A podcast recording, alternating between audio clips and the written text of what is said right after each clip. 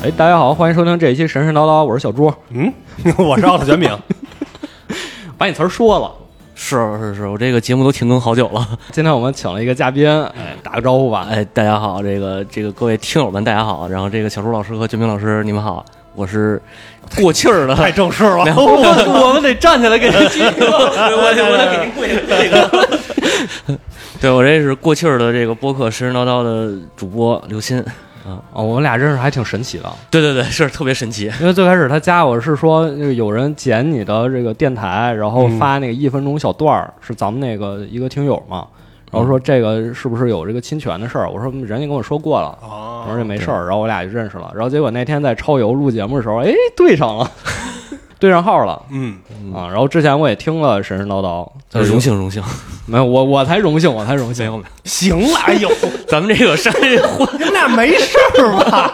客客气气，这叫 叫惯常互捧是吗？有这个古希腊风骨啊，是吧？那古希腊风骨不应该对着卷吗？先互相尊重，对对着骂啊，对着骂，对着骂。那咱们就一会儿来对着骂，对着骂。这期的主题呢，大家看标题能看出来，我们讲一部剧。嗯，我说讲一个神话故事，主题是谁呢？是美迪亚，哎，一个这个大女主，哎，对，真是大女主，大女主，大女主啊！怎么了？没事，大女主没事。你是不是瞧不起女性？不不，真不能这么弄啊！我可不怕你，我跟你说，大女主，嗯主要是因为我俩一商量啊，觉得还是聊神话这个大家都比较熟啊，除了我，对，再一个呢，就是你出去玩去了。我是说，你看个啥？你说没看？我没看，我看看《二手玫瑰》，看《万能青年旅店》。那咱也可以聊聊这个东北文化啊，聊《二手玫瑰》。先来聊《二手玫瑰》。好，那你其实也是神神叨叨，因为跳唱那个跳大绳了。对对对对，没有。我们之前好像我记得以前神神叨叨做过一个，就是聊那个东北那大花袄。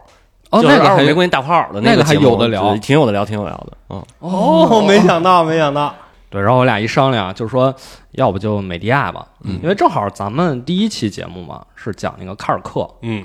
啊，然后说正好顺着讲美迪亚，对，因为讲讲完姑姑讲侄女，这俩人真的有联系，有联系，都有亲戚，嗯，对对对，嗯，咱们先说一下这个美迪亚的身世吧，说他的他的爷爷啊，他爷爷应该是太阳神赫列赫利俄斯，嗯。啊，就是这个他自己呢本身是崇拜这个赫卡特。赫卡特也也是赫卡特的女祭司。这个赫卡特是谁呢？就是谁呢？呃，希腊神话里的一个月神。其实他不是很知名。嗯，你听听，这美迪亚可是又有太阳又有月亮的神的神力。哇，那厉害了！是那个宝可梦日月交辉，日月神教。而且说到这儿，说这个赫利欧斯就得稍微插一句。他这个神啊，明显就是古希腊最早那一批神，对，就是在什么宙斯啊、什么赫拉，就是在他们之前那批神，就是听名字就能听出来，因为古希腊语里太阳就叫赫利欧斯，哦，所以他才是太阳神，就属于最原始的，呃，最原始的，最原始的，因为再往上倒，好像他是呃美迪亚爷爷还是啊，就是他就是他爷爷，就是他爷，就是他爷爷，对对对，然后他另一支儿，他他他母亲那一支儿啊，往上倒能倒到谁呢？就是欧克阿诺斯。这个咱们讲埃及的时候也说了，这个应该就是 ocean 这个词，嗯，哦，也是海洋之神，就等于说他祖辈儿都是这个老神仙，嗯，人家这个这个指根直茎的根正苗红的这个神三代，对对对对对，这都是基础元素啊，是对吧？一般就最古老的都是基础元素嘛，对对对对。但是这这个赫利俄斯后来其实这个神格是被阿波罗给替代了，就是太阳神阿波罗嘛，后所以所以说这个赫利俄斯其实是很老很老的那种神，所以呢，这个美迪亚在。多个神话的记载里边，他也是呃法力高强吧，又会巫术，又会炼金术，而且也聪特别聪明。这听着都在古代这些不是好技能啊，不是好技能吗？一般人都说在说会魔法，你会这巫术和炼金术要给自己找麻烦，不是这就是魔法呀？就你听着它不正向，你看你这就是被后来中世纪的思想给颠，你听着它不正向，歪门邪道。啊！但是实际上，最早的这个这个，如果从历史上面来说啊，我我觉着啊，这斗胆说一句，就是巫术和这个医术其实是统一的，分不开的，对，分不开的。所以他这些其实是自己来看的话，就证明美迪亚这个人的能力啊、本事啊还是挺高的。对你，你后面你就知道了，后面给你讲讲他怎么做法，就跟那个好多这个咱们熟知的医术差不多啊。你看什么取个熊胆。拿什么牛黄啊？也也有也有也有，然后还有这个炼金这个化学家，都有都有都有啊。但是这这咱也不能说这个讲这个女主就她什么都好啊，她也有不好的地方，比如她脾气大，这个 对有能耐的人脾气大嘛，啊是吗？啊，是不是？对，脾气反正巨大，然后比较刚烈，就是在女性里边啊，尤其是这个早期神话和记载里的女性里，她的脾气应该是我觉得仅次于赫拉吧，哦，就最大的，啊，是最比赫拉还大。哦，比赫拉还大，我我我觉得比赫拉稍微小点，赫拉这个，呃，可可可能赫拉脾气大，啊，就赫拉总容易生气，对，老生气。美迪亚这一生气啊，事儿比较大，哦，是是是赫，拉可能就是拍小黄瓜，就那谁懂啊，家人们，我怎么怎么着啊？然后他这就西瓜那是什么黄瓜？哦，西瓜，西瓜，哦，对，小西瓜，对，谁懂啊，家人？然后他这直接就干啊，他这一生气就死人妈呀，啊。然后这个我们今天说的这个文本啊，主要是来源于欧里庇得斯的这个美狄亚的戏剧。哎他在戏剧里边，其实他自己也对自己的性格就是说了这么一句，叫“对仇人很强暴，对朋友却很温柔”，这是他自己给自己的一个评语吧。嗯，呃，嗯。我觉得这个特别好，嗯，特别好，这句话特别能展现女性的力量。嗯。哦，是吗？对，就是我平时温柔，是因为我喜欢你，我们关系好，嗯。我才对你有这种展示。嗯，但是，一旦你成了我的敌人，我就叫什么对待敌人如同秋风扫落叶一般残忍。闺蜜撕逼，啊！不是，不是，不是闺蜜撕逼，就这个人就是我的敌人，他就站在我的对立面了，那我怎么办？我就对他不能手下留情了，嗯，因为很多人现在拎不清事儿。啊，你这啊。爱憎分明，应该。比，如你看咱哎。们上一集聊那个，嗯，那跟他跟这姑娘一起去那男生，他就拎不清事儿，哎，对不对？搞不清谁是敌人，要分清谁是我们的敌人，谁是我们的朋友。嗯，嗯，我们那就我们就直接讲这个故事吧。其实也没有什么悬念啊，就是呃，美迪亚这个故事整个来讲，就是她她老公叫伊阿宋啊、这伊阿宋背叛了他，然后呢，他为了报复伊阿宋，把自己的俩孩子给杀了，还把伊阿宋的新婚妻新婚妻子对毒毒害了。和老丈人和老丈人啊哦，新婚妻子，新婚妻子的老丈人伊阿宋要再娶哦，嗯他他给人反正全家除了伊阿宋全干了，啊，啊，哦，那孩子还是自己孩子，自己孩子己孩子。哦，这挺狠，挺狠吧？你现在看呀，包括很多这个写给小朋友的神话故事，嗯，把这段怎么概括呢？就是说美狄亚是一个恶毒的这个女性形象，嗯，或者是疯女人的形象，我们觉得这不对，嗯。嗯。不对，因为她杀自己的孩子，包括毒害这个押送的新婚妻子是有原因的。啊，你要给他这个证明，呃，不能说证明吧，就是我们这个前因后果得咱，得讲清楚我们我们要给他翻案。嗯，啊，没有说 怎么还是？是要给翻，我我怎么不知道这事儿啊？来之前没跟我说。啊，其实也不靠我们翻，因为其实这个文本能从很多方向解读对对对。嗯啊，就是如果要是讲这个美迪亚的故事，咱们还得往前拉一点儿，就得先从伊阿宋的故事开始讲。说说她老公，哎，说说她老公，我们就简单来说啊。首先，这个伊阿宋呢，他是因为他父亲和他叔叔这个争夺王位的问题，等于他父亲这一家，就是他这一支儿被他同父异母的叔叔给取代了。这个国王是他叔叔，就本来应该是他继承王位。对，本来他爹。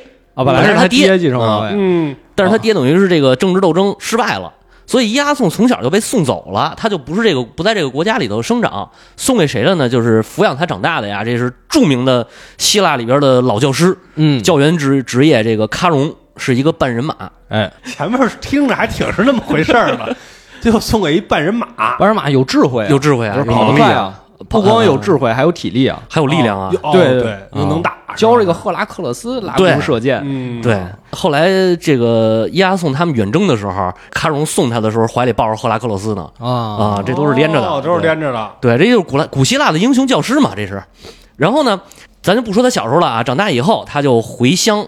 其实他这叔叔当时得到了一个神谕，这古希腊不是一直有一个神谕的传统吗？对对对对，哎，神谕反正也不跟你说明白了，就含含糊糊说那么一个，说你要小心一个穿一只鞋来到你国家的外乡人。哦，这个伊阿宋呢，因为要过河，所以丢了一只鞋，鞋掉了鞋掉了，正好穿着就只剩一只鞋了。啊，就应验了。应验了。这叔叔呢说：“那怎么办呀？咱也不能给他杀了，因为这个好像我看好多神话里头啊有这讲究，说什么呃，你作为外乡人一定也得要客气，就是不能说来了你就杀人家，对对对，好吧？客嘛，好客啊。然后他说：“那就这样吧，我我你去帮我完成一个任务。这个任务呢，也是被称为古希腊不可能完成的几项任务之一啊，叫取这个金羊毛。嗯，那这前面有什么呀？一般这种不可能完成的任务，比如说这个美尼亚的狮子，对吧？赫拉克勒斯干的这个赫拉克勒事儿。斯干了十二件事儿吗？对当时说这每个都不能完成，对啊你都完成不了。然后这个伊阿宋就接了这个任务了，完了开始他的远征。这个远征呢，在应该是在特洛伊史诗就是如果是按照时间发生顺序来说之前，对，是在特洛伊史诗之前的一次最伟大的希腊的集体行动。嗯嗯，应该是这么说，因为他当时聚合了在特洛伊战争之前的大部分，基本上是所有的有名有姓的就是把希腊世界的所有英雄基本都聚齐了，对，组成了一个远征队，哎，而且风暴英雄，有头有有头有脸儿的，有头有脸，都来了。还有神的儿子，对什么都有，嗯。还有之前复仇者联盟呗。呃呃没他也没复仇，反正。啊啊，就那个特洛伊算是复仇者联盟。啊，这是执行任务。啊执行任务。特任务那自杀小队。啊，啊，啊挺吉利，逼格一下就挺吉利低了。啊，还有咱们说的之前那弹琴那个俄尔甫斯，俄尔甫斯啊对。给加 buff 那个嗯，拉奥孔玩蛇啊那个，玩蛇的啊，包括赫拉克勒斯，啊，对，赫拉克勒斯后来也去了，就你挂点技能的都能来啊，都能来包括这个伊阿宋，你不是嗯。还问我他这名字什么意思吗？嗯？查了一下，古希腊语里他叫治疗者，啊他是个奶妈奶妈嗯啊，全都有嗯，啊，特别齐全，四十个人下副本对，完了还有一个，你还少说一个帕留斯，啊，就是阿克琉斯的爹，哦，你听听，都是反正你一听这些名字都是厉害人儿，反正对，嗯就是这个这个顶流啊，顶流。然后他们就是经历了一系列的冒险，咱们不细讲了，一系列的冒险到达到了这个目的地。这个目的地在哪儿呢？就是呃，应该是在黑海的东南岸。嗯，东南岸，如果要是按照希腊的这个这个这个国家来说，就属于泛希腊化的东北啊对啊。嗯啊啊，这地儿叫科尔克斯，反正就是这么个地儿，现在应该是格鲁吉亚，哦你，要在地图上看挺老远。斯大林的老家。你看刚才咱们也说了这个问题，对吧？一个来自格鲁吉亚的小个子，对，去找斯大林去了。嗯，对，然后这个国王呢，这就是就是说这个这样吧，你可以给给你金羊毛，但是呢，我要给你三项任务。哎，这三项任务又不可能完成，哎，一个套一个，一个套一个，一个套一个拍那个碟中谍 啊。一二三四不可能完成的任务，第一个任务是什么呢？他这儿这个国王养了两头喷火的牛，要给这个喷火的牛上犁，让它犁地。田丹火牛阵我说这牛是喷火，哦，不是那个尾巴着火，不是不是着不是着火火，是啊喷火。你一靠近它就喷你。对嗯，然后第二个任务呢是种龙牙，这个龙的牙齿种在地上会有一什么效果呢？就是长出一个东西叫龙牙武士，全身覆盖着铠甲，巨能打的一个这个一群武士啊哦，撒豆成兵，哎，撒豆成兵对对这嗯牙一种下去，它牙就开始变软了，然后就跟那泥捏小人儿似的，长长长长出一个人儿，长出来之后就全身铠甲，拿着刀拿着剑。是你怎么获得这龙牙？你得打龙去，啊，不用龙牙给你，那你这有什么难度啊？这你把它成功种下，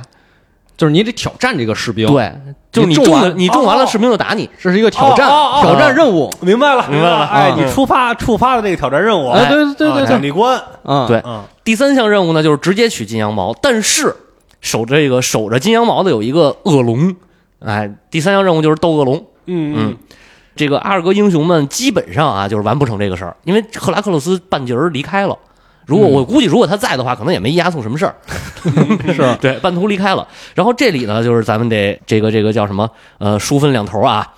当地的国王有一个女儿，就是哎刚才咱说的美迪亚，这女主出场了，大女主出场了嗯啊。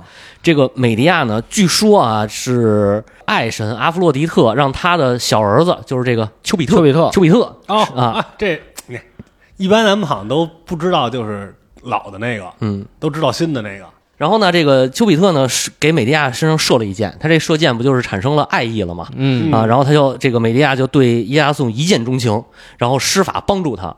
怎么帮助他呢？就是先往身上涂药膏，给你药膏往身上涂。你涂上这药膏以后呢，这牛喷的火就伤不了你了。啊，耐火材料，哎，嗯，火炕涂了一层火炕，嗯哎，然后这个这个给牛成功套上犁了以后，就该给它种龙牙了嘛，嗯种龙牙，然后直接给加 buff，加 buff 就是孔武有力，直接把这龙牙武士全给干翻了。其实这儿有一个细节，嗯，就是说美迪亚一开始涂那个药膏啊，其实一开始觉得这 buff 够用，啊，但是一看这龙牙武士实在太凶残了，觉得说不行，我还是得帮一帮这个亚宋。嗯于是就调集自己所有魔力往这个场子中间扔了一块石头，扔一块大石头，嗯咣啷一扔，这一群武士就吓傻了。谁扔的石头？是不是你？是不是你？他们就开始自相残杀起来了。混乱魔法，啊，对对，武士也不是很聪明啊，都 刚长出来嘛，啊头脑还没有发育完全，可能啊啊，美迪亚就成功了，对，又帮助押送了。哎，然后这个斗恶龙怎么斗呢？就是滴眼药。这美迪亚这个拿这个魔法药水啊，往这龙眼睛上一滴，给你一瓶魔法药水儿，哎，催眠了，龙就睡着了。嗯，其实这个也有的讲，那也有的讲，就是说美迪亚这边啊，因为是蛮族，算是、嗯啊嗯他们家家养蛇，嗯，嗯。因为这个龙跟蛇呢非常近，嗯所以美迪亚你要知道怎么哄这个龙，就在这儿给他唱这个安眠曲，啊，就跟那个哦那吹笛子那似的，啊对对对啊都是吹那个，啊说完这龙就快睡了，那快睡了才能滴眼药，哦你要不然你都靠不近这个龙。嗯。啊，一滴这龙睡着了，这还是这五五仙儿这块儿，对，嗯然后这个就等于拿到了金羊毛嘛，但是国王其实不想给嘛，就是给你这三个挑战是干嘛呢？是弄死你们，并不是真想把这个羊毛给你们，所以就哎就是要追杀他们，追杀他们。美迪亚说：“我跟你们一块儿走。”跟他父亲等于就是决裂了。决裂了以后呢，他还有一弟弟啊，就是这个美迪亚的弟弟，在这个路上就是带兵追杀。带兵追杀，这里就有又有好几个版本的说法啊。有一个说法是这个好像是美迪亚唆使着他们船队里的谁去把这个把他弟弟给杀了。嗯啊，还有一个是他自己给给把他弟弟给杀了给他弟弟给杀了。还有一更有一个可怕的版本是杀完他弟弟还给碎了尸，碎完尸以后再给扔海里啊。多的丑啊！因为这是个传统，啊就是说自己这方的将士或者将领，当他死去的时候，你一定要给他收尸，落叶归根。啊，对呀，所以美迪亚就用这招，就是说把我弟剁碎了扔海里，这样后面的追兵你就不能追我，哦你就得在这儿先给这个尸体给收集起来啊，先打捞啊。这样的话，美迪亚就早就开船走了，就追不上了。啊。反正就是这个故事看你怎么理解，嗯，嗯，就是你往这什么地就真女的这女的挺狠，挺狠。是不是？嗯给自己弟弟，他他甭管是怎么杀了的吧，反正就是根据各种说法，都是他把他弟弟杀了嗯那也不是，啊，不是也不是，我是觉得啊，嗯，这个故事充满着疑点。哎首先第一个疑点，到底是谁杀的他弟弟？啊，不是他杀的吗？他为什么要杀他弟弟？有一种说法是，他弟弟就不是他杀的，不是说为什么杀他弟弟吗？不是就有一种说法是，就是他弟弟就不是他杀的，啊就是谁是这个老国王杀的，嫁祸给他的嫁祸给他。哦，给他污名化，为什么老国王要干这个事儿？嗯嗯首先就是说，可能这个地区啊，这个老国王觉得自己的统治受到了威胁。哦就是美迪亚太厉害了嗯啊，又聪明又有智慧，嗯又有能力，你还到处给人治病去，你这不行啊！这个威胁到我的统治了。所以你看，咱们刚才讲了美迪亚的这个形象，他其实这个形象分好几层。嗯第一层，你看从他从他的身世，他首先是神的女儿，嗯他有这个神格，嗯，他是女神级别的人物。嗯您看这个押送，押送他爸妈都是普通人，对吧？那反正往祖上倒说也是神，你得倒好几代，你才你你才能到这个神这儿呢。浓度出五了，出五福了啊，对对对对对啊。对啊！首先，你看美迪亚是有是个神格，嗯。其次就是押送刚到这个海岛的时候，刚看见美迪亚这个人的时候，美迪亚是做了一个双手表示和平的手势，嗯，就说我们欢迎你们登岛。嗯这个手势只有国王能做，哦，别人做不了哦，僭越僭越了。啊。嗯而且再一个，啊。这个押送就是美迪亚不是爱上押送了吗？嗯。俩人这个私会，这个美迪亚说你得发誓，你帮了之后，咱俩得喜结连理。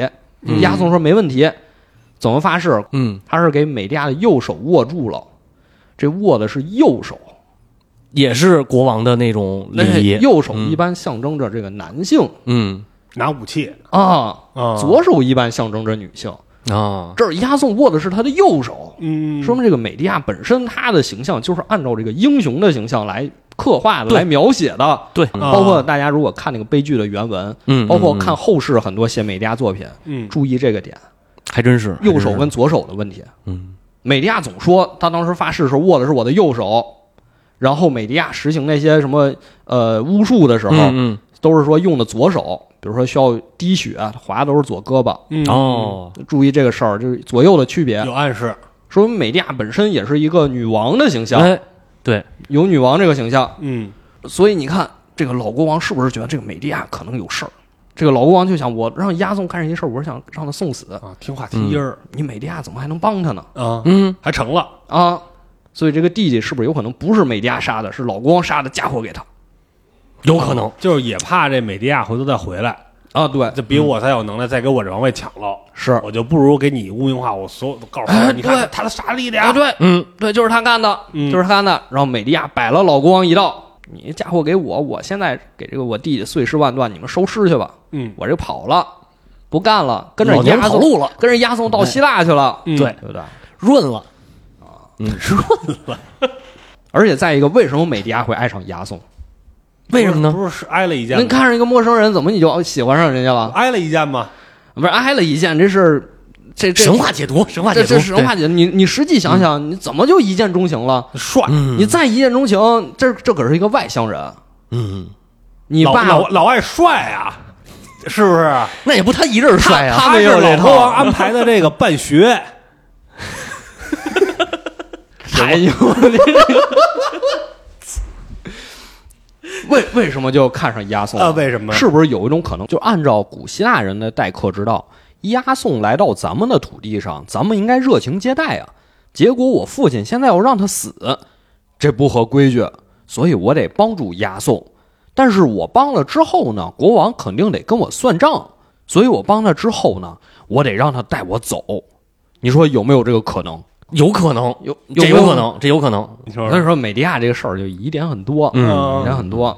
你看后世说她是个坏女人，可能都是给编排的，对，哦，编排的。编排的，嗯就是应该算什么？还是有点这种男权思想，对。向着向着他爸那边去去说的，其实。对，对，其实这再衍生就是往后很长一段时间啊，西方啊，老西方都是这种歧视女性，嗯对吧？对。歧视女性，你稍微那个有点能力，你能力强点，你女医生都得都得把你当成那个女巫给弄死，是不是？啊，这个就是老西方的传统啊。嗯，咱不学这个，咱不学这个。咱说到哪儿了？说到这他们这个杀了弟弟了，就逃跑了，逃跑了，哎逃跑了。逃跑，但是回去的路程呢，其实也很艰难啊。这咱们也不多说，但是中间有一点我要提一句，就是他们在回程的路上遭遇了一个青铜巨人，叫那个、哦哎塔罗斯啊，这个号称是青铜族的这个巨人，就是这浑身刀枪不入什么的，然后也是有一个弱点，就是脚跟儿，跟跟阿克琉斯一样，脚跟儿不行，都怎么都重了呀？重了，然后谁也打不过他。这时候美迪亚又开始啊彰显他的神力了，就瞪了这个巨人一眼，就瞪了他一眼，巨人就完了。呃，巨人就摔了一跟头，往后一倒，正好那个脚跟儿也不扎什么上了，就死了，你锐评一下，有点懵逼了。如果没写可以不写，就是哎，这算不算抄袭？怪我编不出来，可以不编。你说弄一一样的，然后也没有一个好的，就就你发现，就这个解决，我觉得就是不够这个希腊，不够睿智，哦，是吧？一般就是这种解决，他得有前因后果，比较睿智的解决这个问题，这就有点儿，嗯，可能也是为了突出美利亚这个巫术高强，嗯，是是是，对对对，我也讲的比较简单，就是主要是说美抛了一个迪亚还是媚眼儿就迷倒哎了，主要还是巫术高强。对巫术高强，嗯，就给晕了，一瞪眼就给给给弄晕了。嗯，然后呢，他们就回到了押送的老家。这个回来以后呢，取得金羊毛了，这叔叔也不能说什么呀，呃，就迎迎接迎接这些英雄们进城，主要就是迎接伊阿宋跟美迪亚。然后这个美迪亚就想办法该为伊阿宋夺皇位了嘛，夺这个王位了。哎，这儿就看出来了。嗯这叔叔啊，虽然说让你拿到金羊毛，我就把王位给你，但是也不给，但 是也不给。你那是金羊毛，啊你又不是金匕首，对吧？最后还是得实际咱们得斗争一下，斗争一下，哎，啊这斗争可厉害了。而而且这还有一个什么点？这叔叔为什么让他拿金羊毛嗯，啊？嗯就是他说这个是一个不可能完成的任务，嗯但实际上啊，是这个叔叔当年逃难的时候，他骑了一个会飞的这个金羊，他落在了科尔喀斯，就是美利亚老家这个地儿了。嗯然后说：“哎呦，这个会飞的羊帮我带我逃离了苦难，所以我现在得把这个羊献祭给神。”嗯就把这金羊献祭给神，自己留了一撮羊毛，把这个羊毛送给当地的国王，说这是我们友谊的见证。哦，所以你看，其实让押送去取这金羊毛，其实也有一层意思，就是说那是我老朋友，他还得听我的，嗯我俩关系好。你押送去了，那我老朋友知道我啥心思，他就直接让你押送送死去了对哦借刀杀人啊！哎哦然后呢，这个咱们继续讲啊，就是回来以后怎么夺的皇位呢？这个他叔叔有俩闺女，有俩闺女，哎，这美迪亚呢就先在后宫跟这俩闺女先打好关系，说你看啊，我会魔法，我这魔法怎么着，我能返让人返老还童，哦，这厉害了哎，厉害了吧？嗯那煮一锅汤，他煮先煮一锅汤，煮一锅清水，然后把这个一只老绵羊给宰了，切碎了，放那个水里头炖。炖完以后呢，这个羊汤里边出现了一只小绵羊，活蹦乱跳的小绵羊，说你看这神奇不神奇？哦，这熟豆反生，哎哦，对对对，返老还哎童，对，熟豆很这俩闺女一看，哎，这厉害了，这个我们要要不能不能学学这魔法，到时候让我们爹也这个返老还童。给他爹剁碎了，啊？剁碎了，但是并没有还童。运出这香，说的是这个美迪亚真的给老国王说啊，是让他闺女给剁的哦，啊，让他俩闺女说：“你看我这个魔法神奇吧？”俩闺女说：“神奇神奇，我们也想学。”然后我教给你们。哎，他俩人一去，啪把爹一剁碎了，往锅里一煮，完了，带孝子，太孝子嗯啊！国王死了，按说啊，就是顺位继承的话，也也归伊阿宋了。啊。啊。嗯，这个，但是当地人就是说不行，你这个太损了，你这你这 你这事儿干的是有点不这事儿这事儿都传出去了，相当于是。啊，那肯定的呀。啊，那然后这个就轰把把伊阿宋给轰走了。轰走以后呢，他们来到下一个就是柯林斯这个地方，哎也又到哎。柯林斯了，又到柯林斯了，柯林斯。这儿熟，啊，是吗？荆州。这儿熟，荆荆州啊，嗯，到柯林斯以后呢，这个伊哈宋啊，还是跟国王跟这个老国王柯林斯的国王叫科瑞翁。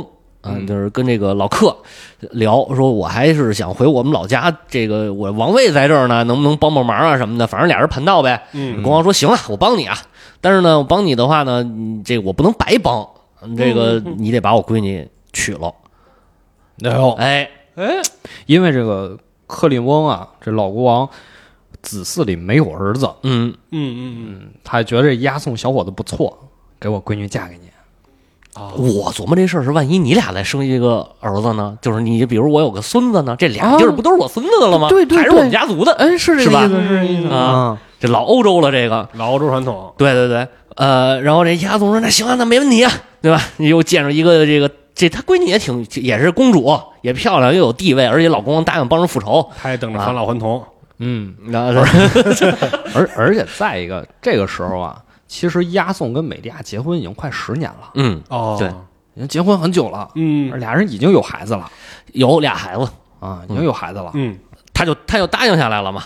答应下来以后呢，接下来才是我们说的这个剧这个戏剧《美迪亚》这个文本的开始，等于是从这段对对。对，才开始的。咱们刚才讲都是前面这一部分。是是哎。是，这个开始的时候呢，欧里庇得斯这一版啊，啊就是说美迪亚就已经知道这个事儿了，然后呢，那肯定知道了，啊知道了，知道了。那我自己老公再再娶一房，那我还能不知道呃吗？关键关键不是在娶一房，是人家顶了你了。你原本是这个正印夫人，哦人家现在是正印了，你是这个这个侧妾房了侧房了，哦哎，你得伺候人家，对吧？其实因为人也是有身份，呃，你说谁呀？就是这个新娶的这个啊，个，那对呀，但美迪亚其实也有身份，她也是这，她只不过她是外邦的公主，对呀，那你跟这人，是这人正跟正直的这个克里斯哎对老克里斯。啊，人这能一样吗？这美迪亚一开始痛哭啊，痛哭，哎，对，你看刚才咱说这美迪亚前面体现的，基本不是说她的女神的身份，嗯。就是她这个女国王的身份，哎，或者说巫师的身份。巫师，对，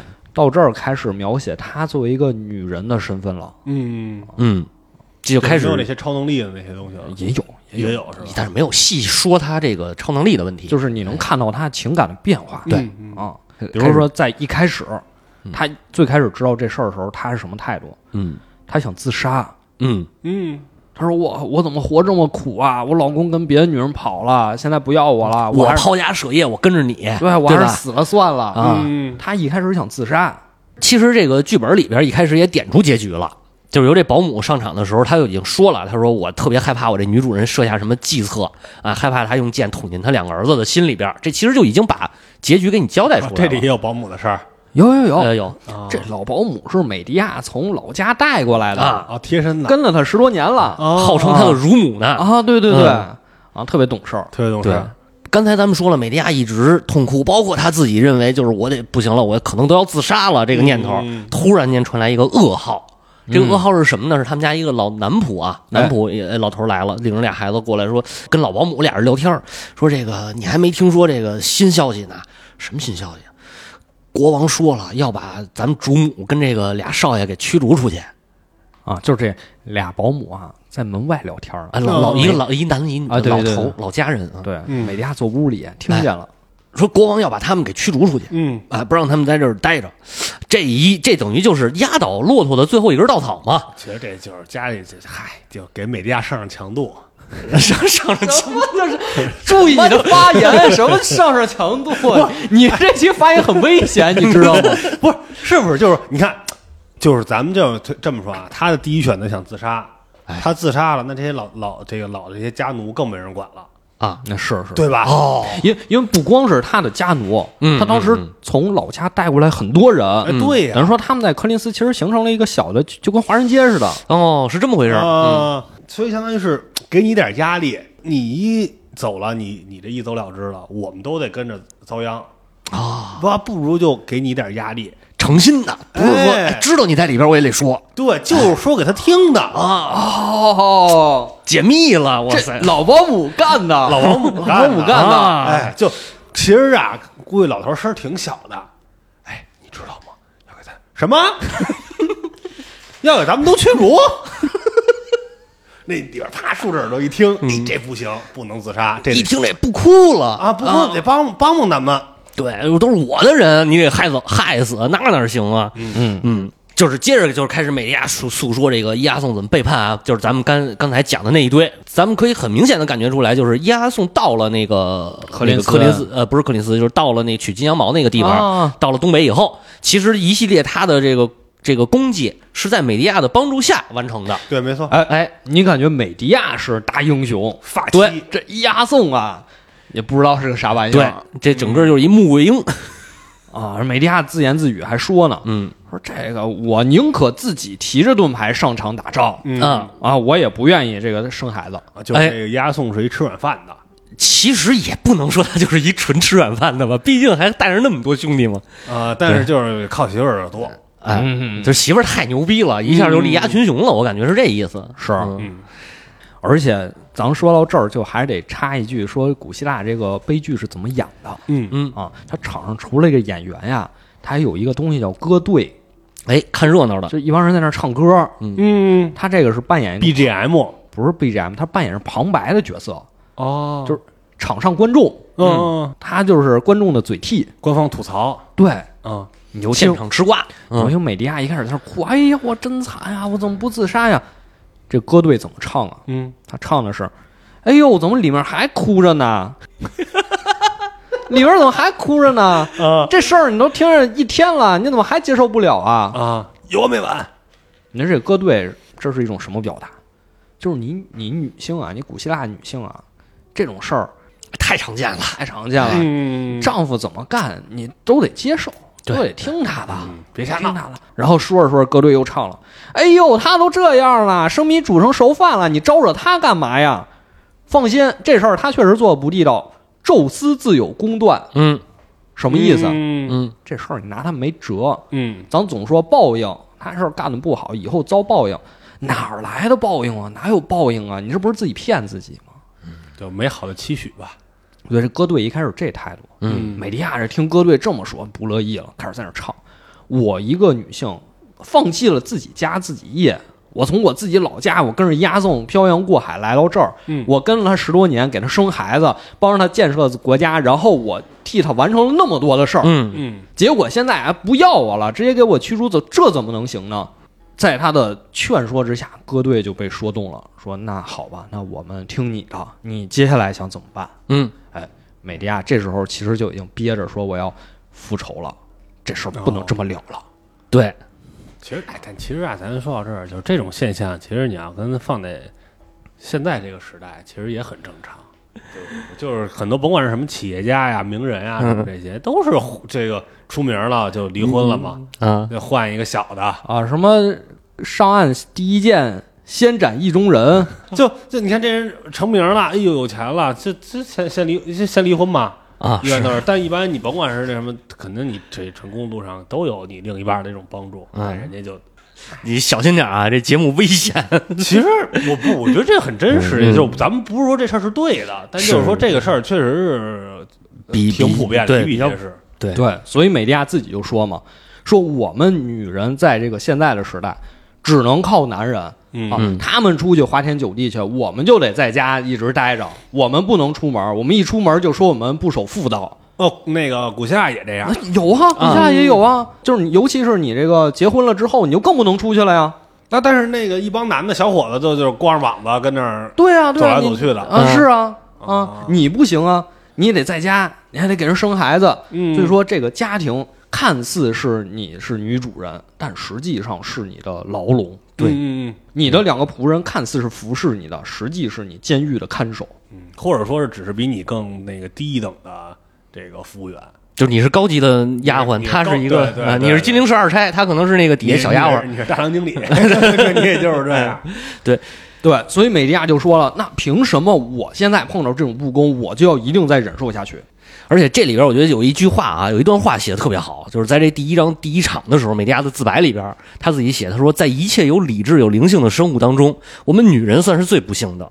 首先，我们得用重金争购一个丈夫，他反而会变成我们的主人。但是如果不去购买丈夫，那又是更可悲的事。而最重要的后果，还要看我们得到的是一个好丈夫还是一个坏家伙。因为离婚对于我们女人是不名誉的事儿，我们又不能把我们的丈夫轰出去。一个在家里什么都不懂的女子，走进一种新的习惯和风俗里面，得变成一个先知，知道怎么驾驭她的丈夫。如果这件事做得很成功，我们的丈夫接受婚姻的羁绊，那么我们的生活便是可羡的，就是羡慕的羡。要不然，我们还是死了好。？”但我们这故事一路听下来，实际美迪亚一直是扮演这个主动的角色，在这个家庭里，是嗯他不愿意接受你刚才说的这些古希腊的这种对。但我觉得就是这一段话，就是写的真的，我就是欧里庇得斯啊，就是能写出这段话来，也算是开一个先河了吧？我觉得，对，因为实际上咱们初中、高中学这个古希腊那个悲剧那那一章的时候，啊，有仨名字嘛，就高中学过吗？简单的学过吧？就反正有仨名字，啊就是说这仨是古希腊悲剧的啊，巅峰那好像是大学的时候了。哦，比如说这个第一个是谁？是索福克勒斯，索福克勒斯，嗯，他这个是就是最鼎盛的时候，嗯最鼎盛嘛，最前面是艾斯库罗斯艾，斯库罗斯，他这算是发源的时候，嗯就就是刚兴起的时候。嗯等到索福克勒斯呢，他写的都是什么事儿啊？他写的都是那种理想的人物，就说这个人物他，我们理想中、想象中这个人物他应该怎么行动，他把这个写出来了。所以写的都是一些很严肃的、很庄重的这么故事，嗯比如说这个俄狄浦斯王嗯啊。但是等到欧里庇得斯呢，他又不是了，他甚至会写同样的题材，但是他会写的更加接近于我们的社会现实。对，就是他特别关注人，尤其是这个社会中不被人看见的那群人。嗯，那在当时指的是谁啊？就是女性。所以他作品里大女主特别多。其实也算是一种进步，对，对吧？就是从肯定是进步。对，可能那种高大全的形象变成一种更人性的，就是抛弃了可能你你要是很符合大家预期那种，就比较神性嘛，对，对？你更人性了，大家也能更其实更更有共鸣，或者更能看出一些呃含义来，而不是一种呃纯是就是在看别人的事儿。对，因为其实悲剧这个东西啊，一开始大家意思就是说，我们看悲剧是我们要看更好的人是什么样的，所以我们才能嗯学习嘛，才能成为他们嘛。嗯，但是到欧里庇得斯这儿就不是了他这就是有 slogan，就是讲述咱老百姓自己的故事啊！对对对，哎关注社会现实苦难啊，啊，这这是他的写法。嗯但是有一个原因是他可能接受过这个苏格拉底他们那种哲学训练，嗯。就比较在意这个事儿。嗯而且在之前，像俄狄浦斯王，像那个阿伽门农里边，他其实写的好多都是这种呃命运的悲剧，就对对对，纯是命运的悲剧。比如俄狄浦斯王，他是一个非常非常伟岸的这种、啊这种英雄非常典型国王，对吧？他做的所有事儿都是都是好事儿，但是命运的安排，他必然最后是要双目失明，他要离开这个这个这个自己的家。嗯，就是你做的再多的好事儿，你的这个命运是已经被安排好的。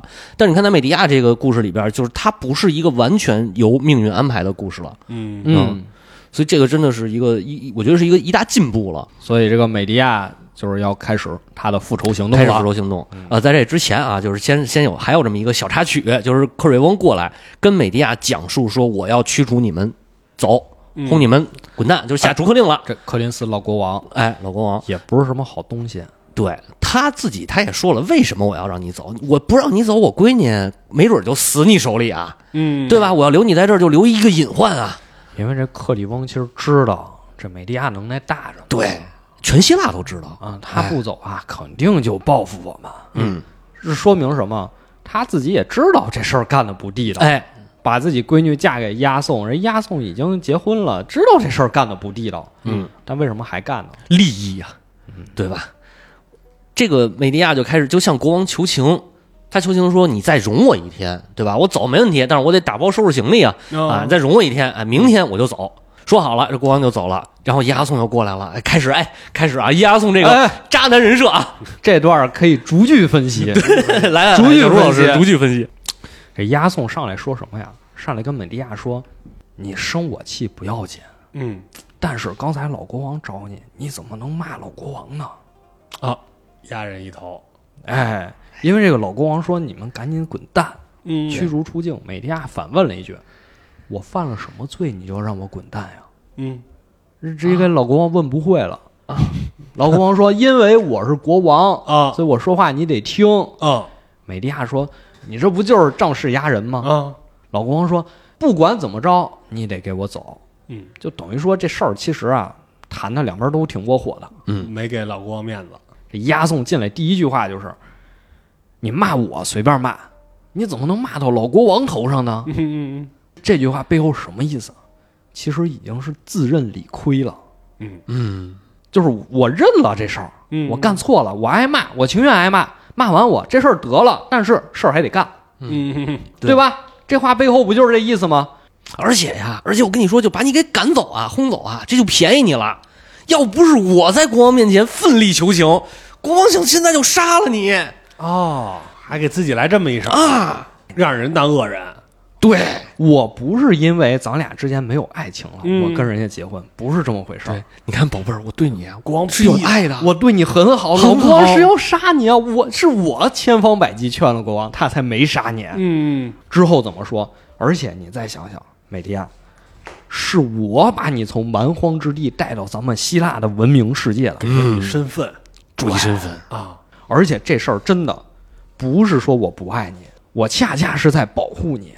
伊亚总说了，你看啊，你带着俩孩子走了，我不是不管你，我也管你，我给你钱，我给你抚养费，嗯嗯嗯嗯嗯，知道吗？你们不能出去受穷。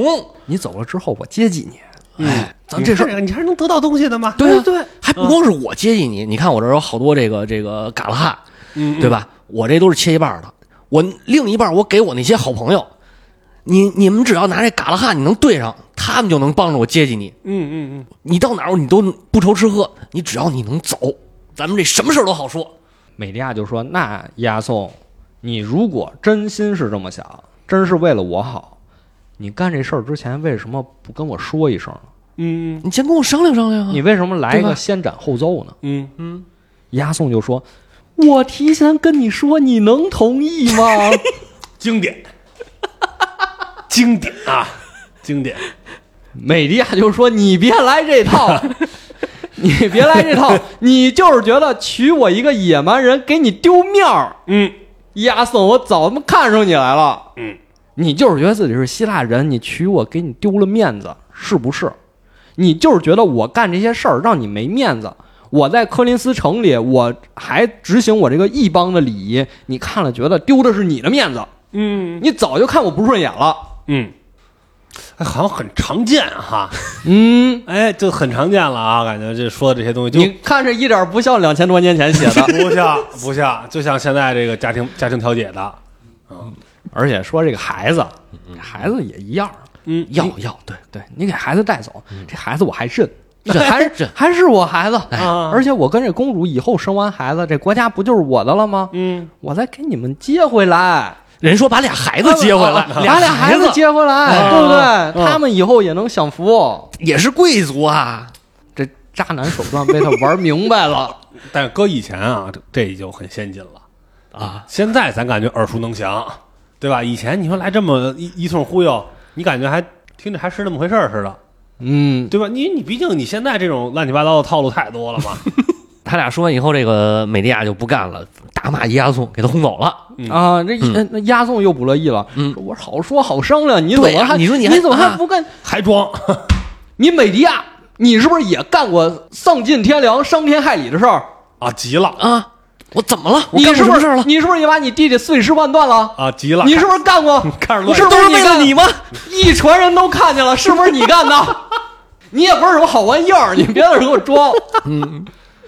让你走，你就得赶紧走啊？对，回头你要再这样，我我再抖搂抖搂你这点事儿，对你自己你是想这个你自己待不下去了，还是好好走？对，啊，最后这也算是超级了，撕下了最后的这个面具了。是我我不演了，不演演了啊不演了。嗯渣男本质暴露，哎，嗯然后这个这个再往下呢，戏剧里边其实插了一段，看起来啊和整个故事没有关系的，我觉得还是简单说一下。对但是后边我们可能这个这个这个还是会说这个问题，就是呃雅典的国王叫埃勾斯，嗯，埃勾斯呃他是谁？他是后来这个英雄特修斯的爹，就也是贵族的上一辈呃儿，对，也是勇士，也也也也英雄的上一辈儿，英雄的上一辈儿。嗯上一辈儿。他呢说是我上这个德尔菲神庙，德尔菲就是这阿波罗神庙嘛，不是求神谕，希希腊人求神谕都去那儿嘛。说我上德尔菲神庙这儿求神谕来了，所以我路过这儿，我正好过来。过来以后呢，看见美迪亚了，俩人就开始聊起来了。聊起来呢，美迪亚把这事儿一说，国王也说这押送这他妈不是东西，这人嗯啊，那那你打算怎么办呀？说那我得走啊，人每天我就没地儿去啊，我不能回我家，我也不能回他老家，这人都不接纳我。他说你能不能收留我？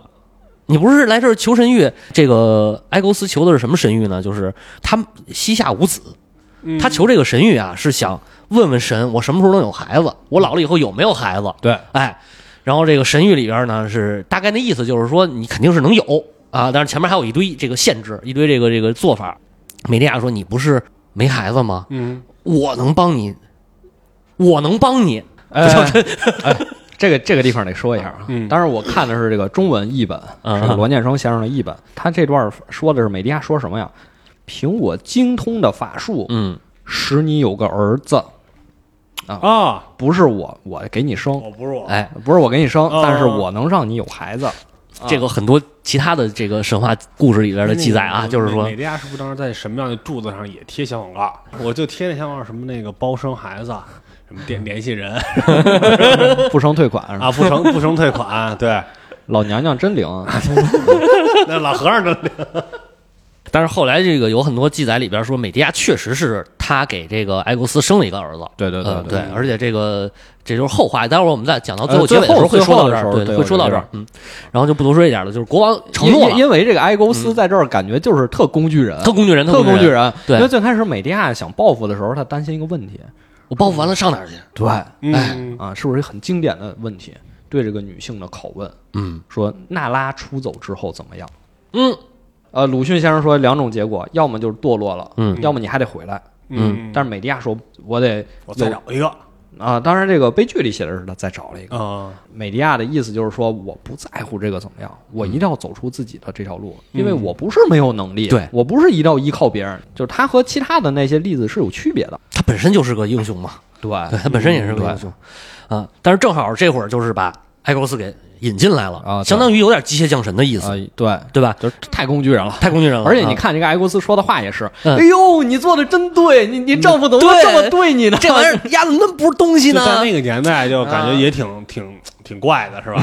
对 对啊，反正这美迪亚就也是给自己找好后路路了嘛，了啊，那发誓啊，怎么着的？没有心理包袱了。对，嗯开始复仇了。复仇的第一件事是什么呢？我先要向伊阿宋认错，先把他们给稳住，稳住军心，先稳住，哎，先稳住，嗯，给押送叫进来了，交下来说下午是我不对啊，对不起，老公我错了。我没想明白。这个全希腊的女人都是这样，你看，就我这个另类，另我嗯我不对，这我以后都听你的。然后呢，押送美坏了，哇，那个美坏了那个他是太美坏了。啊，哎，但是呢，我还想求你最后最后一件事儿，嗯，我走没关系。你看咱俩这孩子还这么小，总不能忍心让他跟着我一块儿受穷苦、受困厄吧？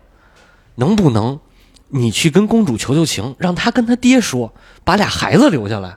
嗯。这样，你看啊，这儿有一件礼服，这儿有一个金冠，这都是我爷爷赫利俄斯留下来的。这都是太阳神的东西，太阳神的东西，我送给这个，我送给公主，对，哦，我送给公主，求求情。求求求求情，对，赶紧啊！没等伊阿宋反应过来，赶紧跟俩孩子说：“你们拿着这东西，你们拿这东西去给你们的新妈妈。”嗯嗯嗯，啊，到那儿跪磕头，直接叫骂，这这押送不带拒绝的，对，不拒绝。肯定心里乐坏了。就相当于是走了，还给我留留点神器，哎，财产还归我，他净身儿子还是我的，不是，主要就是，哎呦，净身出户，净身出户太好了，没这些麻烦事儿了。表面上：“哎呦，别别别这样，别这样，没必要，没必要啊！对。不用这么客气。表面说啊。柯林斯公主什么宝物没见过，不用送东西，不用送东西。啊这原文上就是这么写的。左拐，左拐，那门啊，那门。哎，没啥呀，进去进去，不用敲门，进。哎，俩孩子就把这个衣服就给递过去了。往后讲的是什么？一传令官过来，完了完了，这个这个美迪亚有事儿出事儿了，公主死了。美迪亚这会儿听见这消息以后就开心了。哎，怎么死的呀？嗯，这个侍卫不应该进这个女主人的卧室吗？我们这个一高兴，一看俩孩子也跟着进去，我们就后门口趴门缝看。嗯，俩孩子跪地下就叫妈呀！这个这个公主一开始冷眼相对，后来一看，哎呦，送上这礼物来了，倍儿高兴，拿起这衣服就穿上，拿起金冠就戴上，紧接着嘎巴就死了。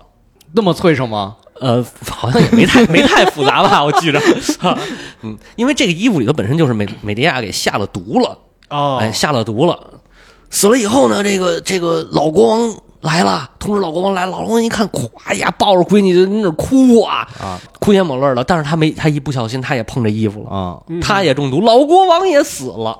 哎，咱说这是美利亚复仇第一步，哎啊，这刚第一步，这第一第一步这第一步。成功了而且你能发现，不同时代的作家写这段啊不一样。啊，这个欧里庇得斯啊是比较比较含蓄那类的，含蓄的啊他，他他没直接写这段，嗯，他就是没写说这个公主穿上衣服什么感受，对。死的多痛苦，都是他是借传令官的嘴，都是这个侍卫说的，哦。侍卫说的，说的。嗯但是你看到这个古罗马时代的这些作家嗯，啊，他就开始描写的特细致，倍儿细致，跟自己看见了似的。就是美利亚怎么准备这个毒药，嗯，先走到刚才说他是这个月神赫卡特的呃女祭司祭司，嗯，他向赫卡特祈求力量，走到这个祭坛里，把自己所有这些家伙事儿都掏出来了。什么意思？这些毒药他好久没用过了，哦，嗯，之前好久没用过了，这次这不得已把它重拾旧业，把这些东西再都掏出来。嗯，我得看看管不管用。他是用左手向祭坛祈求，哦，那开始玩阴的了。哎，刚才咱说了，刚才国王是右手，对吧？啊对对。男性是右手，那他这开始来左手，哎，念咒，叭念一通咒语，把这个魔物啊，有毒的魔物都聚集到自己身边儿然后蛇就来了，一边吐着信子，啪，一边五毒，走到这个美迪亚旁边，缩成一圈。嗯。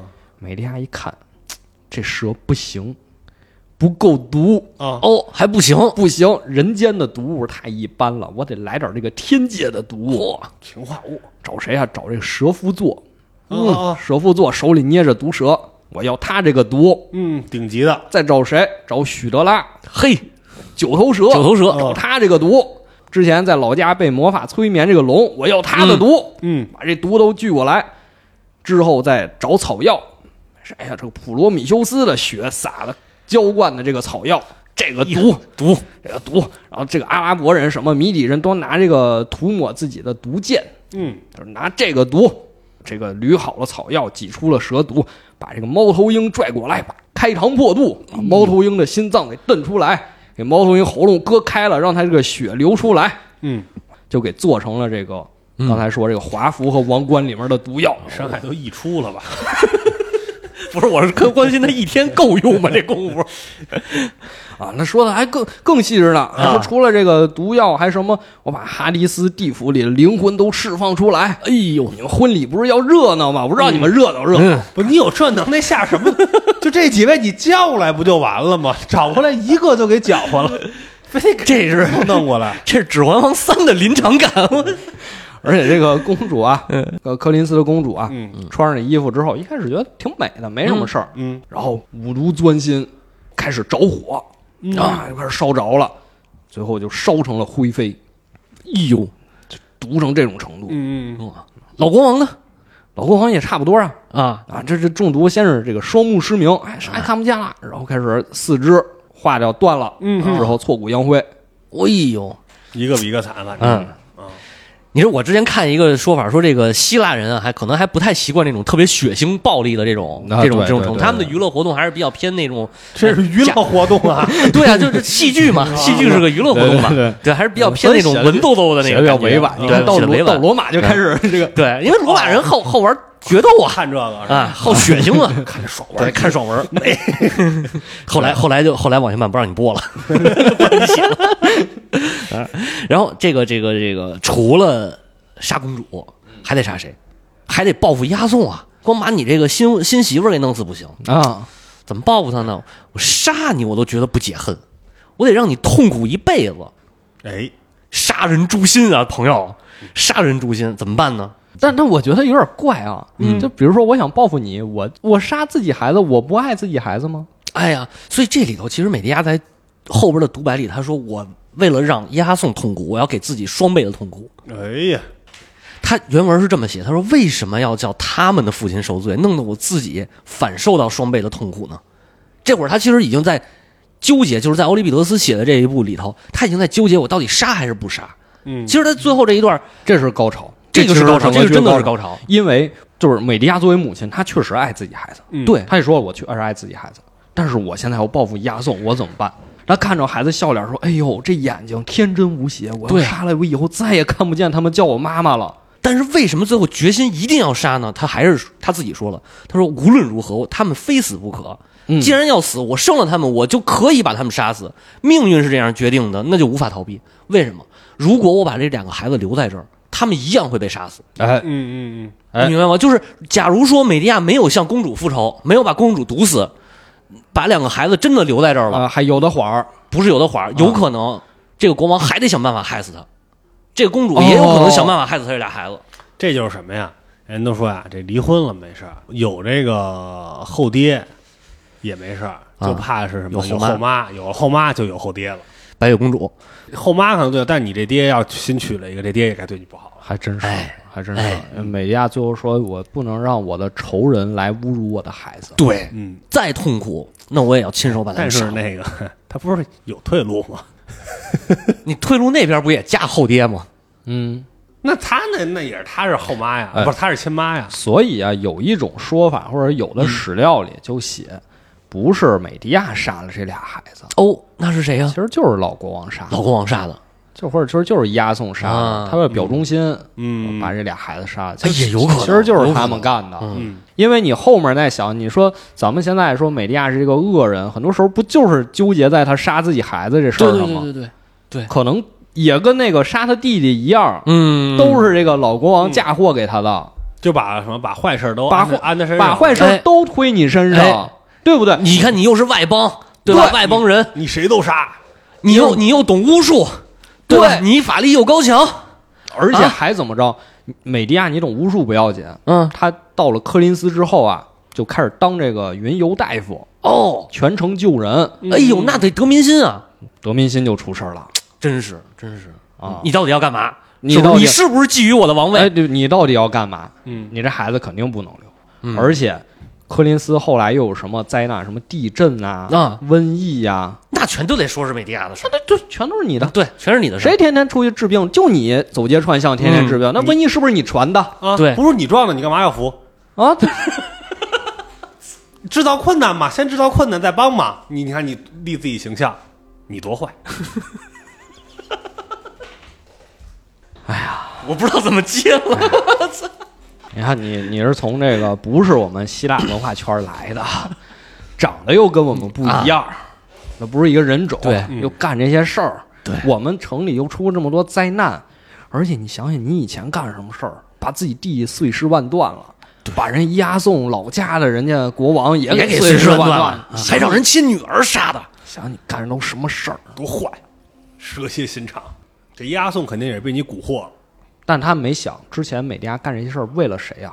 嗯，嗯，那是为了你押送啊！对呀、你现在用完了人家，他要洗白呀、他得洗白呀、跟我没关系，这都是他的事儿。我不是劣，我没有劣迹，他干的。对，我是被他蛊惑了，他裹挟着我，我是他上位的工具。到这儿开始切割了，是吧？啊可能将来呀，把我给捧上去，他能给我干了，他当女王呢。哦，是这么回事儿。所以说这俩孩子可能不是美迪亚杀的，嗯，说走最后一步了，把这俩孩子一杀，你说这个事儿是不是嗯，你美迪亚罪恶重了？虎毒不食子啊。真是。欧里庇得斯写的是他先杀的俩对，孩子，咱咱按剧里的说，按剧里按按剧剧里来说啊，是美迪亚杀这杀俩俩孩子，但是没写怎么杀的。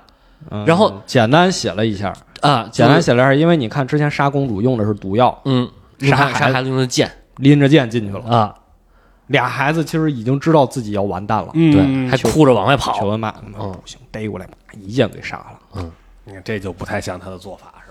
嗯，近我战法师啊，我觉得这就是这个剧是这么写的。哎对但刚才这我怎么想的，我已经这个说过了啊。是然后呢，这个杀完以后，伊阿宋这会儿听见消息了，就是他看那边公主死了，老国老国王也死了，他过来找这个美迪亚质问。这个时候就是开始，哎，有点跟神迹一样啊。嗯，他这出来一个龙车，龙拉的车，哎，这龙车是谁的？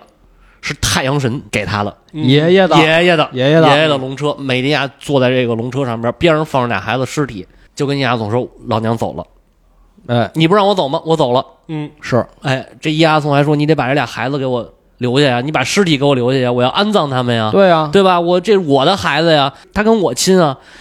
美迪亚说了，这个只有孩子只有跟妈是亲的，跟爹都他妈是假的。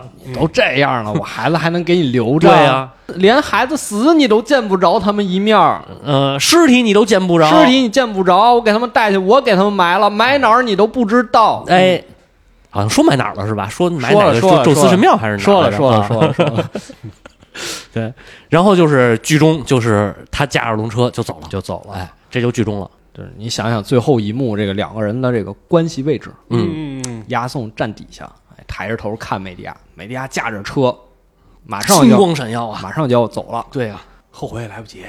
嗨，你都这时候了，你之前干嘛去了？嗯，而且这个美迪亚还诅咒伊阿宋啊，这个你这你反正你这就是后半辈子你也过得不踏实，这个意思啊，嗯就是过得不踏实，你得孤孤独终老而死嘛。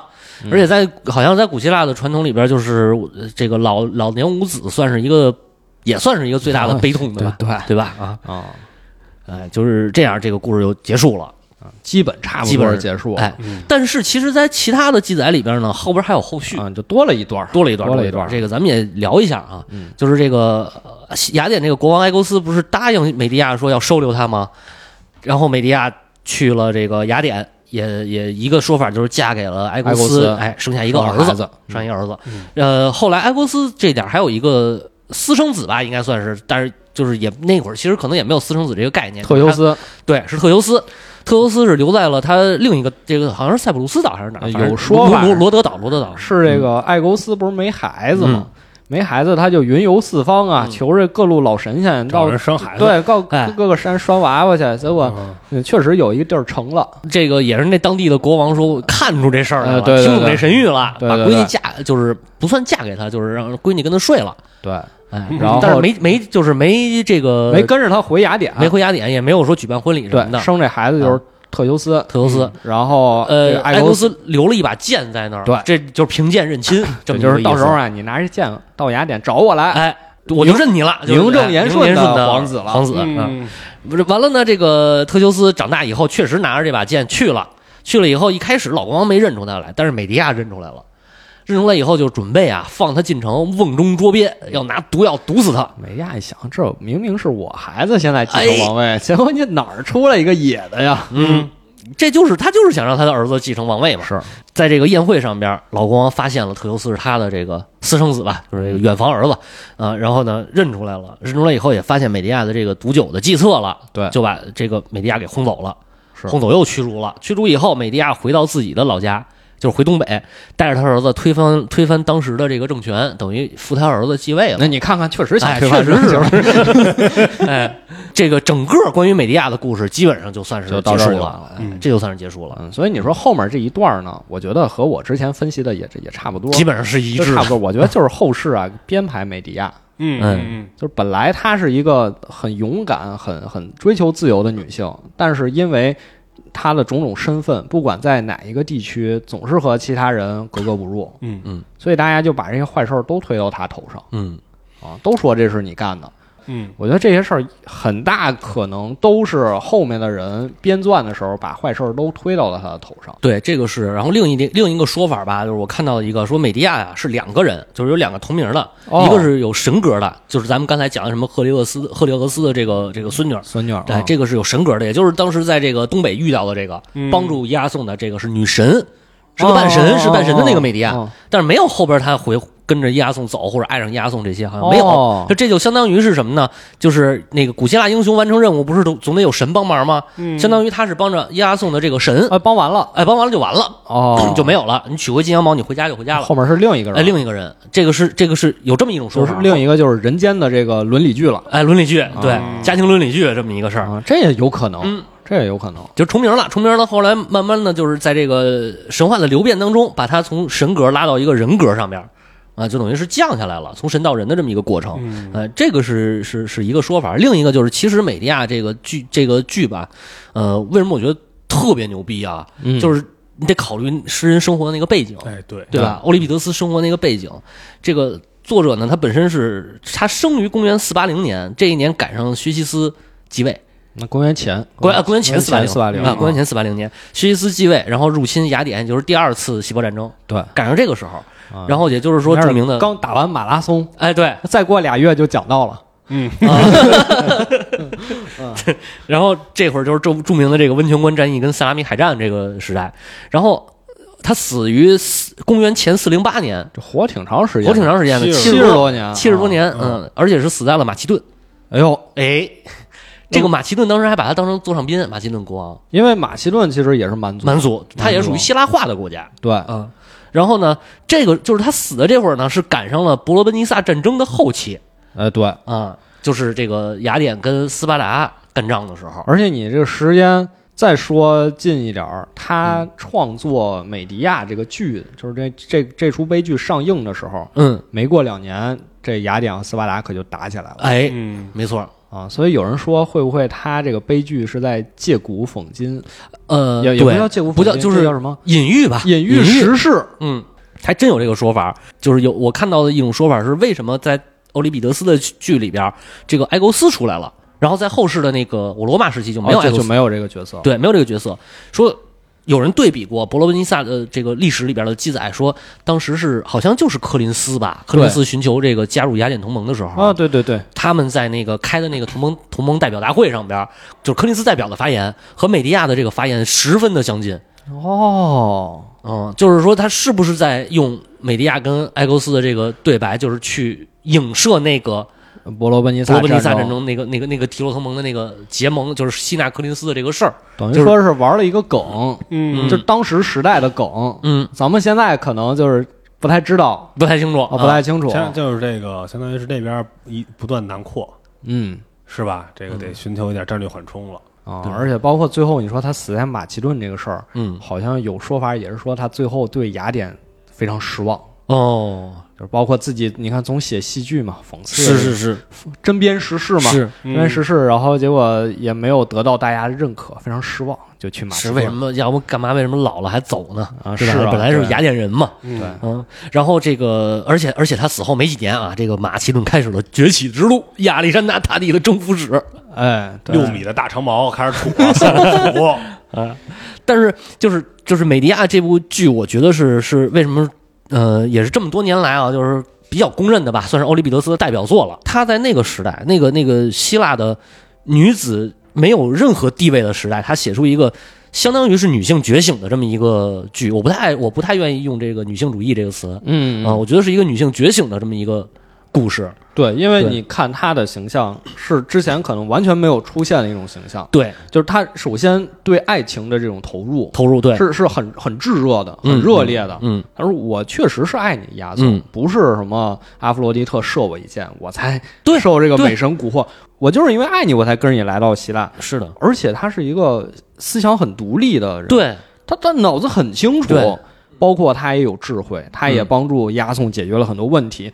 嗯。最重要的是，他特别自信，嗯，他觉得我做的一切都应该是这样子，对，是我认知里边的，就是至少是我自己来认知的是正义的，因为整是对的。个。整个剧是他一直在劝说别人，对。而不是别人一直在劝说他，就其实一开始你说那歌队不就是在劝说他吗？在劝说他，然后？反而被他劝动了，啊被他劝动了。最后歌队说：“姐妹，我支持你，你一定要复仇，我支持你复仇。嗯，哦。而且在那个时候，就是他，你看他之前说那个，他为什么要说我们要重金，我们要用重金购得争购一个丈夫？其实那个时候就是女子就是出嫁的话是要有有嫁妆的，哦，是女方出嫁妆，女方一定是要出嫁妆就是最开始不是嗯那个在早期不就没有嫁嫁妆的那个概念吗？然后到这个时代就是已经女的有嫁妆了那也是彩礼。啊，对彩礼。但是这个嫁妆下，比比如说那，比如说男性提出这个男方提出离婚或者什么的，嫁妆要全额返还的。哦啊，但是肯定你也要花钱去去嫁闺女嘛。然后这个，而且还有一个就是女子离婚名誉受损这个事儿，就男的可以随便离婚，女的没有没没法离婚，就包括他自己也不能提出离婚，很困难，就不像咱们，而且不像咱们国家说有这一个七出，对吧？古代中国不有一七出之条吗？你有七出限制，男的不能随便提离婚啊。嗯，古希腊没有啊，对吧？你男的想提离婚就提离婚，想再娶就再娶，而且也没有什么这个这个先来后到这个娶娶娶妻娶妾的这个都没有，所以那会儿的就是希腊女性真的就是基本上没有地位。所以我一直认为美迪亚这个形象，嗯她之所以现在很多人认为她是一个偏负面的，嗯就是建立在她整个人物的角色在当时的时代是和主流的想法格格不入的嗯，是的，啊。就是对于男性和女性而言都是这样。就对于女性而言，她会觉得为什么我们当中出了她这么一个人，嗯会觉得有点反感嗯啊。但男性呢，其实对她，我觉得是一种恐惧，对，会有，就是一是嫉妒，嗯，就是我们没有成为英雄，但是她一直是一个英雄的形象展现出来。她还是个女的，她是个女英雄，啊是一种嗯嫉妒，这种嫉妒发展到最后就是恐惧，恐惧，就是说我们一定要把她给开除出去，一定把她给赶走。嗯于是就出现刚才我说那些，把所有的坏事儿都安在他身上。你看跟那个后来中世纪的那个猎巫运动如出一辙，对，如出一辙，一定给所有标签都贴到他们身上，对所有这些坏事儿都是他们干的。而且这是一种挺类似于集体无意识这种感觉，对不不光是我国王这么做，当时所有老百民姓也这么做所有民众也都会这么干。甚至于同性的，你看那个那个，其实我从那剧本里头感受到啊，就是那个呃歌队的那个那个领唱，嗯那个那个人感觉她也是个女性，啊，对吧？就是歌队里边那些人感觉也像是个女性，就是他们在劝说的时候，他们是站在女性同性之间的那种视角，我在劝你。剧里边的感染和现实当中肯定，现实当中我估计可能也不会感染到这些人。对，因为对吧？因为真的，如果放到现实世界，就是历史这么多年，嗯发生过无数次这样的事儿了。对，什么猎巫嗯。迫害犹太人，嗯。一部分原因啊，一嗯部分原因迫害犹太人，就是大家都说他们就成了这种集体犯罪的一种替罪羊嘛。是的，替罪羊这词儿也很有意思啊，啊就咱们现在英语里有一个词儿叫 pharmacy，就是嗯。药店。嗯。那国外的话，药店就挂着这个嗯。牌子啊。这个词在希腊语里原文的意思就是巫师，嗯，就是它又指药，又指巫师。哦，巫师拿药去调和嘛，对对对那，巫师，但是它其实还有一个变体，它的嗯意思就是替罪羊。哦，好多时候巫师就是被当做啊，现你看在从这个词源里边，那巫师跟这个这个替罪羊这个事儿就划等号了。就是划等号。现在不也是吗？嗯，人送来好好的，怎么到你们这儿治死了？哎，还真是，我不我不我我不跟你这儿闹，我跟谁这儿闹？嗯，是不是？跟你这儿闹，没准还能赔我钱呢。呃，对我跟人跟你闹，你这都是你们给我治坏的。我人啊送来没事，你们一查有多少病，瞎给我治，给我们治坏了，是不是？这东西说不清楚的事儿。所以说其实这个整个故事讲完了呀，嗯我觉得大家应该也对美迪亚这个形象有一个自己的判断。对嗯，相信我们说的也好啊，大家有不同想法也好啊。对，然后推荐大家可以去读一读这个剧本原原文啊原文确实写的很有意思，确实很有意思。因为他现在啊有那个，就是比如说 演的这种就话剧啊，有也有有还有是吧？有，但是演的好像不是根据欧里庇得斯这个改编的，啊，就是后世人们写的。因为他这个故事确实写了很多版本。对，是不是就是这种歌剧哦？呃，也都有，嗯话剧也有。哦因为你根据后面的改了，可能就是像我说的，他会加一些别的理由，嗯，就会给美迪亚加一些别的理由，比如说什么他的弟弟其实是偷偷看见了美迪亚和押送约会，哎，我感觉这样的话，反而没有你刚才解读的那个有意思。我们阴谋论一下这个还好像还挺有更有意思一点，我觉得啊。反正阴谋论的说，就是美迪亚啊确实能力太出众了，对对对对对。就是因为太出众，以至于被这些国王啊各个地方的人嫉妒。你看后来的那个法国的贞德，对吧？他也不是也是嘛，就是又是女性，又是这个能力出众，烧死最后给烧死，烧死的。对吧？就是这个道理嘛。但是最后说说回来，我还是其实还还想说一下，就是这个欧里庇得斯确实挺伟大的，就是在那个时候，他一老头子，他晚年的时候才写出美迪亚吧，嗯，对吧？一个老头子，然后站在女性的视角，给给能能能替女性说出这么多，就是非常非常有这种值得人思考的话，而且不是这一部，不是这一部不是这一多部对，而且他很多剧都像美迪亚一样，就是在反抗权威。行啊，那我们今天也是说了挺多的了，没有想到说这么多，是吗？对是吗？你一开始觉得这应该是一个比较简短的小故事，嗯，是，其实我也没想到，因为以前看这些故事的时候都是几几句话，其实就能讲清楚。但是咱们拿着文本，我觉得这还挺好玩。主要是咱俩准备的时候，真的没想到能准备这么多。，对，然后一看到他这个伊亚颂跟美迪亚对话呀，嗯，呃，你那天我看的时候已经是半夜了，嗯就两三点钟，啊当时就不困了，一下坐起来了，一聊这我就不困一了，下坐下来，然后开始在小本上开始记学，我是昨天半夜看的，学开始开始像话开始学学像话吗？我要批判他啊！你要批判批判他，他批判他看嗯。我我我我以为你开始学呢，哎，这这话术这可以，反正里面很多话，大家嗯真的是，就刚才我们讲的时候，大家也都听出来，这这种话现在太常见了，嗯对，太常见了，这个都是我们需要注意的一些问题。刨一下根儿了，反正挺有意思的。嗯，好，那也希望大家听完我们讲呢，可以去看一看这个文本，嗯也不长，很快就看完了。嗯，对，那我们今天就到这儿吧，我们下期再见，拜拜拜拜。